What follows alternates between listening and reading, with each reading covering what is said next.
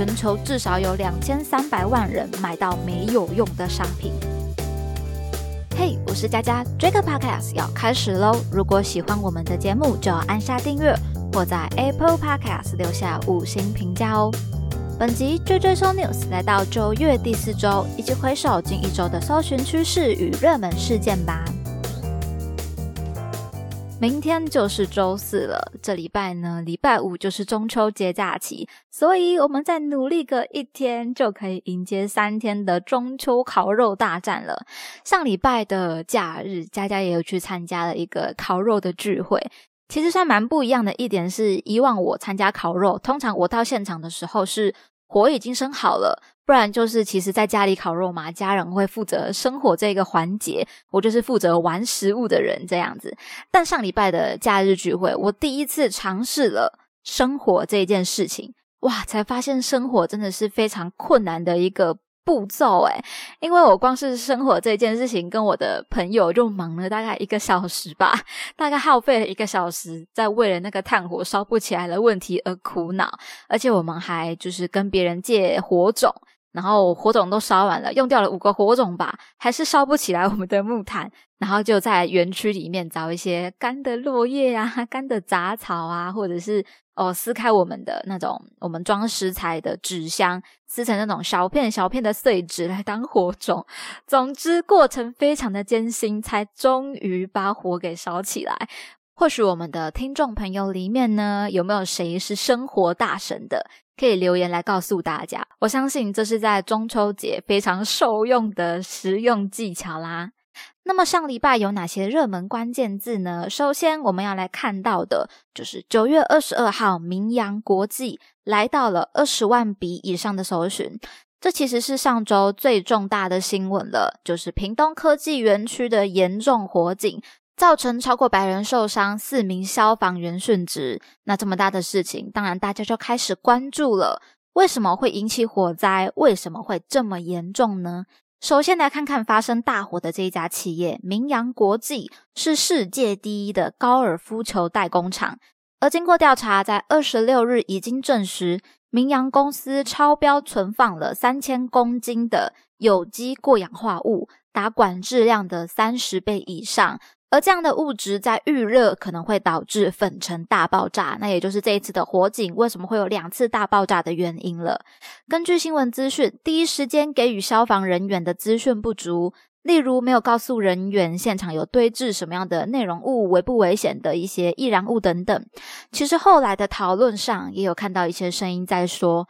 消防员是不是有喷水？是不是不够专业呢？那虽然我不在现场，不知道状况是什么，但我认为有充足且正确的资讯提供会是很重要的，才能让消防人员下正确的判断。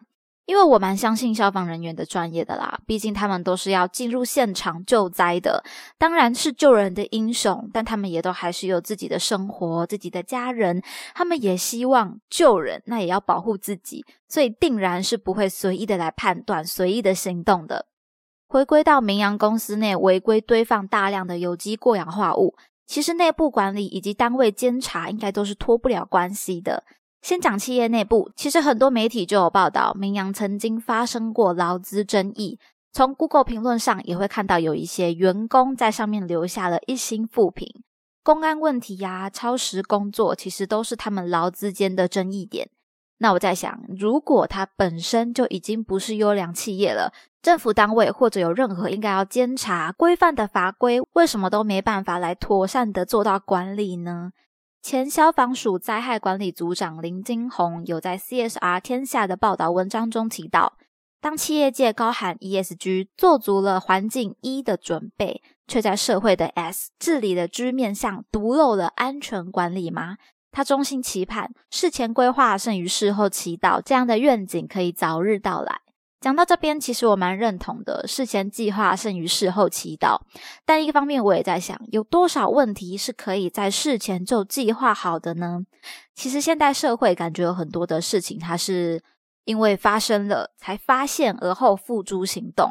有时候事情没有发生的时候，你可能很难去预料到，那这种就很难去说它怎么样怎么样。那毕竟事后再讲什么，其实都有一点马后炮了。重要的就是你。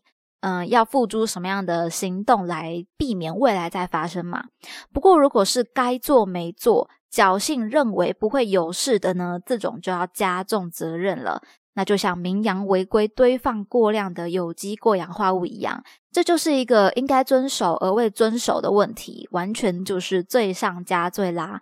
那人类社会现在推动的 ESG 规划过程中，可以预想到多少，计划好多少。社会能不能共同讨论、持续检讨、改善，也许就是很重要的一环啦。下一个关键字也是大新闻，但我们要来看看一些好事，平衡一下心情。九月二十四号，杨永伟来到两万笔以上的搜寻。这是继东京奥运银牌之后，在这次杭州亚洲运动会，杨永伟拿下了男子六十公斤金牌的成绩，完成了他个人的金牌目标，也写下了台湾柔道史的新篇章啦！台湾亚运的参赛历史。第一百位获得金牌的选手就是杨永伟，掌声鼓励鼓励。OK，那这位台湾的柔道好手，他的下一个目标也许就放在了二零二四的巴黎奥运啦。大家可以一起来关注，帮他们加油加油打气啦！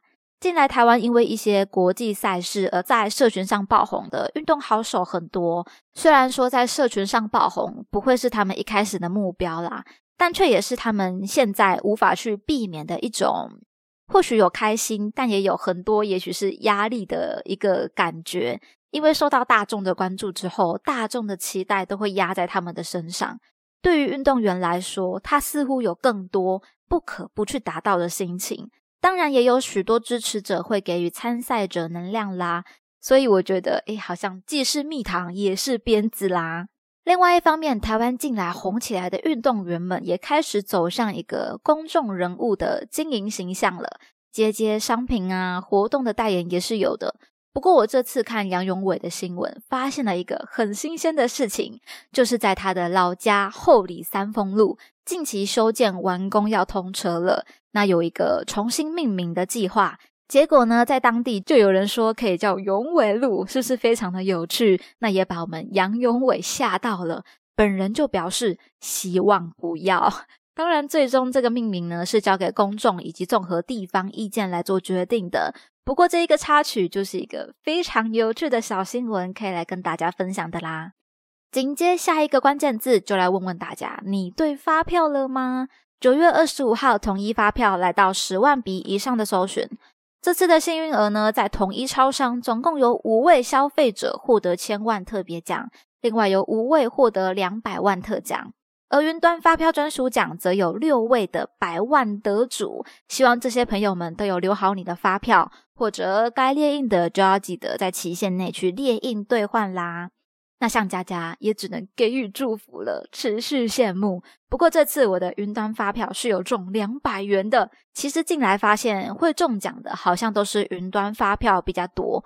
我个人啦，在实体上好像已经很久没有中奖的小确幸了。但是我每次看完纸本，哎，就会开始哦，也许就是在云端奖会有机会了，中个两百元的小确幸。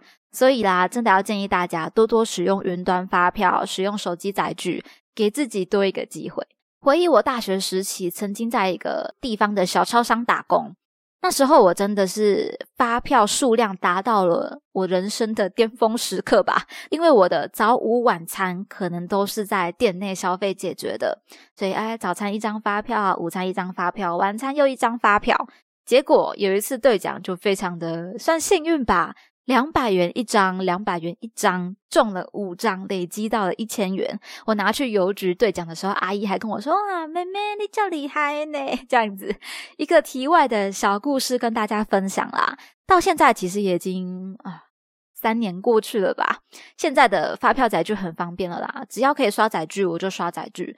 那希望有一天云端发票奖呢，也可以让我兑出一个。五张两百元的小幸运，这样我会非常的开心。那也把我的幸运能量分享给大家，祝大家中奖啦！谈到这些一张一张，甚至也发展成虚拟形式的东西，现在就来看到上周有出现两次的关键字，在九月二十四号、二十六号都来到两千笔以上搜寻的 NFT。想当初刚问世的时候，多少的企业啊、名人、创作者，甚至也有新形态的创业发展。吸引很多人来投入 Web 三世界的 NFT，近来呢却是走向下坡了。根据新闻内容表示，有研究指出，目前有百分之九十五的 NFT 已经毫无价值，主要分布在两千三百万个账户之中。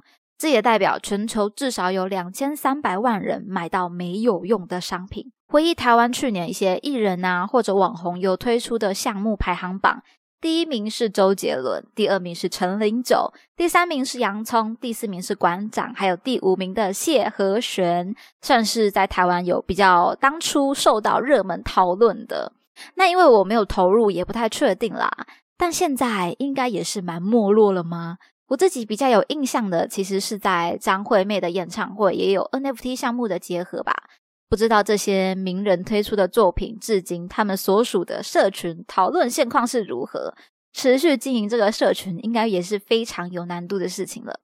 今年我觉得比较有听到的，好像比较不是 NFT，而是加密货币上。更着重在有新的交易平台啊，或者说，诶哪个平台交易爆炸了？感觉大家应该都是走在一个投资交易的这条线上，毕竟都拥有一个发财梦。不过，真的要提醒大家，做好功课还是最必要的。那像佳佳，可能就是十一月，我们再来对对发票，看会不会也能有发财梦发生吧。那么今天的内容就分享到这边，听完节目欢迎留言你的任何想法，佳佳也会一一的来回复哦。喜欢的话要记得订阅加分享，追踪 JJ News 来加入这个 Podcast 的聊天室吧。jj so News 系列与大家一起思考与迈进，期待您下次继续收听。我是佳佳，大家拜拜。